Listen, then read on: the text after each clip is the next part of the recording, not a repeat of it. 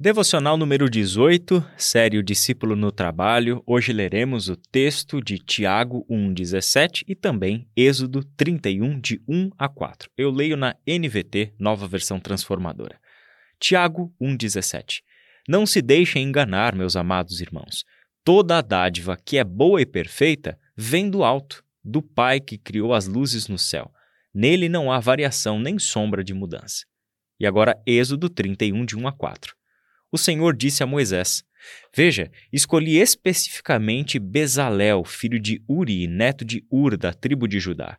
Enchi-o do Espírito de Deus e lhe dei grande sabedoria, habilidade e perícia para trabalhos artísticos de todo tipo.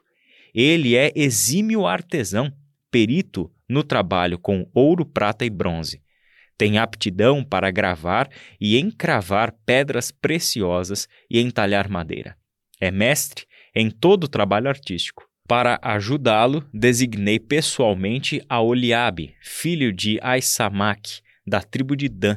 Além disso, conferi habilidade especial a todos os artesãos de talento para que façam tudo que lhe ordenei. Caleb, estes dois textos pegando a sequência do que nós conversamos na devocional uh, 17, a devocional de ontem, fala para nós que o trabalho e a capacidade para o trabalho provém de Deus. Então, tudo que nós, seres humanos, fazemos, seja da agricultura à mais avançada medicina, nós estamos falando de coisas que, no princípio de tudo, está Deus atuando, dando ao ser humano o conhecimento necessário sobre aquilo que ele criou. Então, quando os cientistas estão debruçados lá no estudo de partículas subatômicas, nada mais estão fazendo do que acessando um conhecimento do Criador né, sobre ali ter o seu livro da criação aberto e revelando para os seres humanos aquilo que é o funcionamento das coisas criadas por ele. Independente deste ser humano a crer nele ou não. Né? Vemos pessoas que não têm nenhum conhecimento de Deus e, na verdade, se recusam a crer na existência de Deus, mas mesmo assim nós temos no trabalho dessas pessoas uma revelação de Deus, né? um conhecimento dado por Ele. E estes dois textos que nós lemos ampliam ainda mais essa perspectiva, porque falam que, em primeiro lugar, o texto de Tiago, falando de uma graça comum. Tudo o que é bom e tudo o que é perfeito não vem de Satanás, não vem do inferno, não vem da morte, vem de Deus. Provém daquele que criou os luzeiros, provém do Criador. Então, todo bem, tudo que é bom sempre vem da parte de Deus. Isso nos leva a considerar que se uma pessoa não cristã faz algo de bom, e se é biblicamente correto, nós estamos vendo Deus atuando por meio dessas pessoas. E o texto de Êxodo é marcante porque ele se insere no contexto da construção do tabernáculo. E Deus está dando para o seu povo habilidades específicas que não dizem respeito somente ao funcionamento, ao pragmatismo das coisas, mas têm a ver com o embelezamento, a obra artística, né? o trabalho com pedras preciosas, o entalhar a madeira, o, o saber manusear esses materiais, a dar forma a esses materiais e assim por diante. A gente sabe que na história bíblica o trabalho dos artesãos também é solicitado para a construção dos ídolos. Mas aqui nós também temos a mesma capacidade humana aplicada para a construção do tabernáculo, que era aquela tenda móvel que Deus ordenou que fosse construída para que acompanhasse este povo na travessia do deserto. Né? Isso mostra para a gente, Caleb, que Deus não apenas nos capacita para as coisas funcionais para a nossa sobrevivência, mas fala que para a sobrevivência humana a beleza também é necessária, né? Exato, Israel. Isso é muito legal, né? Porque faz a gente ampliar o nosso olhar para a arte também, para essa estética, né? Também como uma perspectiva de trabalho. E é curioso porque todas as, pelo menos todas, assim, ou a, a grande maioria das das dimensões religiosas históricas, elas apresentam uma perspectiva estética de arte, né? É, mesmo no contexto da idolatria, parece que há um, um, uma ligação entre fazer algo belo como uma expressão de adoração. Agora, é óbvio que a gente sabe que no contexto da idolatria, isso descamba para uma perspectiva já contaminada pelo pecado. Ah, mas relembra para a gente que há uma ligação muito bacana entre a adoração e a arte. Tanto é que são expressões e meios pelo, pelos quais nós é, manifestamos os nossos louvores, né? A música, a, a arte, enfim, como a gente tem falado, a dança, enfim, a gente pode ir desdobrando nesses caminhos. Mas, infelizmente, por muito tempo na história da igreja, e por hoje ainda a gente percebe isso, é, nós nos fechamos para essa perspectiva é, da estética, para essa perspectiva de olhar para a cultura e identificar as coisas boas como manifestações de Deus, como manifestações da bondade de Deus. Por uma imaturidade de fé, é, o, o, o movimento cristão foi se fechando num gueto, né? como se as coisas boas e belas só viessem de crente, né? E a gente é, teve ao longo da história muitas, é, muitos rompimentos com a cultura, né? porque a gente dizia que é do diabo, né? Aquele tipo de música, aquele tipo de arte é do diabo por uma questão de maturidade, de não perceber que aquilo é bom, é belo, e se é bom, é belo, vem da parte de Deus, né? Ah, tanto é que no meio protestante, por exemplo, é, nós somos é, nós, nós somos um pouco pobre do, do ponto de investimento artístico, né? Você vê que a construção por exemplo, de uma catedral, né? É, ela é gigantesca no, no catolicismo uh, medieval, por exemplo, com várias artes, vitrais, tudo mais, né? Você tinha é, artistas que iam lá, a Capela Sistina, por exemplo, né? É, e aí no movimento protestante houve uma rejeição disso tudo, né? É, e virou um galpão. Você abre um galpão, não tem nada de arte, né? O máximo talvez de arte que a gente trabalha é música, mas no mesmo estilo, né? A gente não explora isso uh, por causa de uma, de uma perspectiva equivocada, né? E, e Tiago, é, ele, ele pontua assim de forma bem clara para nós. Se é bom, se é belo e se produz um bem comum, só pode vir da parte de Deus não, não vem do diabo, como você bem destacou, ah, porque toda bondade, ah, tudo que é luz, tudo que ilumina, vem da parte de Deus, inclusive se a pessoa faz isso consciente, que isso vem da parte de Deus ou não, né? Ah, isso, isso faz com que a gente olhe para o nosso trabalho e olhe para a nossa cultura com um aspecto de maturidade, né? De olhar e perceber que mesmo muitas produções que às vezes não levam a palavra a Deus ou não têm uma chancela evangélica, são é, criações e, e frutos de trabalho que louvam a Deus porque prezam pelo bem comum. O contrário também é verdade. Não é só porque tem a palavra Deus, ou tem a chancela que foi feito pela igreja, ou foi feito é, por um crente, significa que aquilo é uma coisa boa. Né? É, tem muitas coisas que nós produzimos e que gera morte, pode gerar morte. Né?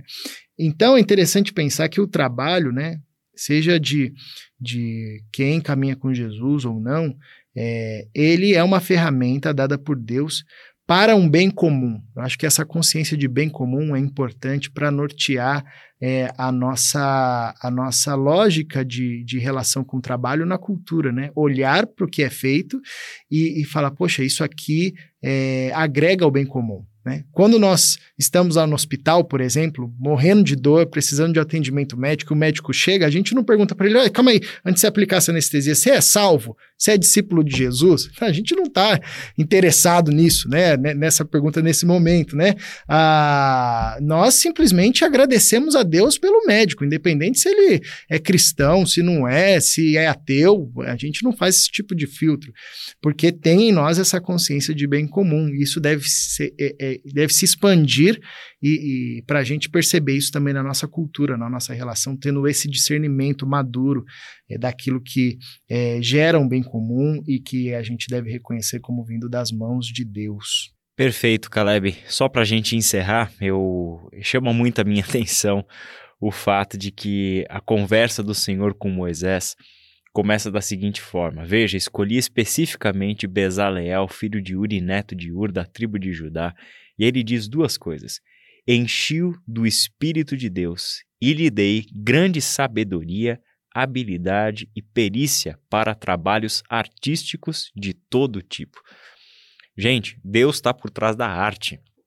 Que coisa linda saber disso, né? E se a gente olha para a criação dele, se a gente olha para a perfeição da natureza, da beleza, das cores, das formas, dos movimentos, isso aqui é totalmente condizente com Deus. Ele é um Deus que gosta de beleza, ele é um Deus que gosta de dar movimento para as coisas, ele é um Deus que gosta das cores, ele é um Deus que sabe fazer arte, né? E por isso consegue, né? Pode e quer e faz isso, né? Dá para o ser humano habilidade, destreza, sabedoria, perícia para produzir obras artísticas, né? Qual música glorifica Deus?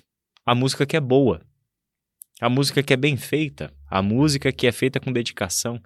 O esporte glorifica a Deus, que é claro que glorifica a Deus, quando ele é bem feito, quando ele tem um ser humano ali que dá tudo de si, que coloca todo o seu corpo, mente, né, preparo, enfim, para realizar uma atividade e supera todos os outros numa competição. Você vê uma Olimpíada, para mim é emocionante. Eu gosto muito de esporte também, então assistir uma Olimpíada é tremendamente emocionante por isso, né? Das mais diversas modalidades de esportes, nós vemos seres humanos expressando ali capacidades que são dadas por Deus, pelo seu Criador, para ser colocadas e testadas até os seus limites, né? Do potencial físico e mental de um ser humano. Por isso, meu irmão e minha irmã, é, permita que o Senhor amplie a sua mente, a sua visão sobre o trabalho, sobre a arte, o porquê dela, e que de alguma forma, Caleb, isso nos incentive a, a uma correção né, em relação a isso que você pontuou para nós, que é a nossa utilização produção, investimento enquanto cristãos evangélicos, protestantes, no campo da arte. Que a gente saiba produzir coisas melhores e, inclusive, aprender com os de fora da igreja né, que são muito mais dedicados e evoluídos no que diz respeito à produção artística das mais diversas formas é, do que a gente, do que a gente tem se dedicado. Né? Talvez nós tenhamos nos tornados ah, ah, ah, duros demais, frios demais, nos tornamos a, a religião do, do, puro conhecimento ou do puro sentimento, para falar de, de um fenômeno comum dos evangélicos de hoje, mas nós nos esquecemos da beleza e como que Deus se manifesta por intermédio da beleza, razão pela qual pessoas como Bezaliel, Aoliabe e todos os demais artesãos foram capacitados pelo Espírito Santo de Deus para produzir beleza para o seu povo. Vamos orar?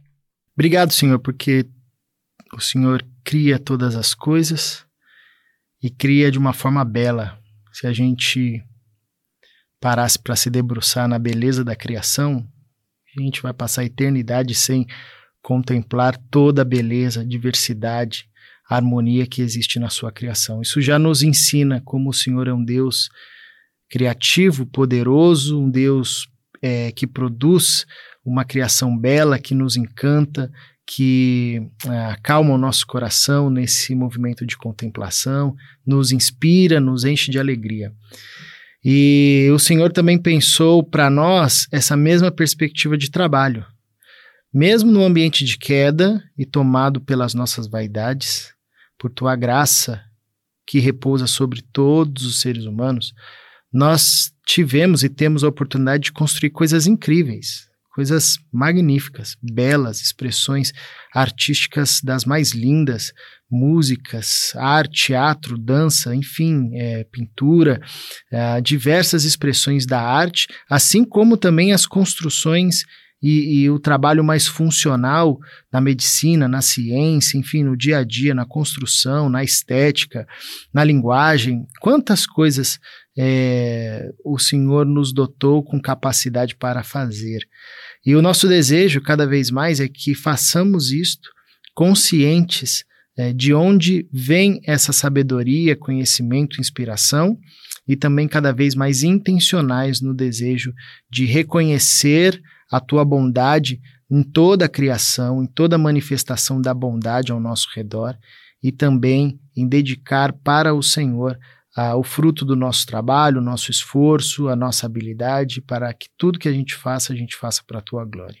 Amplie essa consciência em nós, por tua graça, para que a gente de fato é, reconheça a tua bondade, não só apenas no ambiente que a gente chama de ambiente religioso, mas que a gente tenha olhos para perceber é, que o Senhor fala por meio da sua criação, é, a todo tempo, de diversas formas, manifestando a tua bondade e generosidade entre os seres humanos. No nome de Jesus que oramos e te agradecemos. Amém.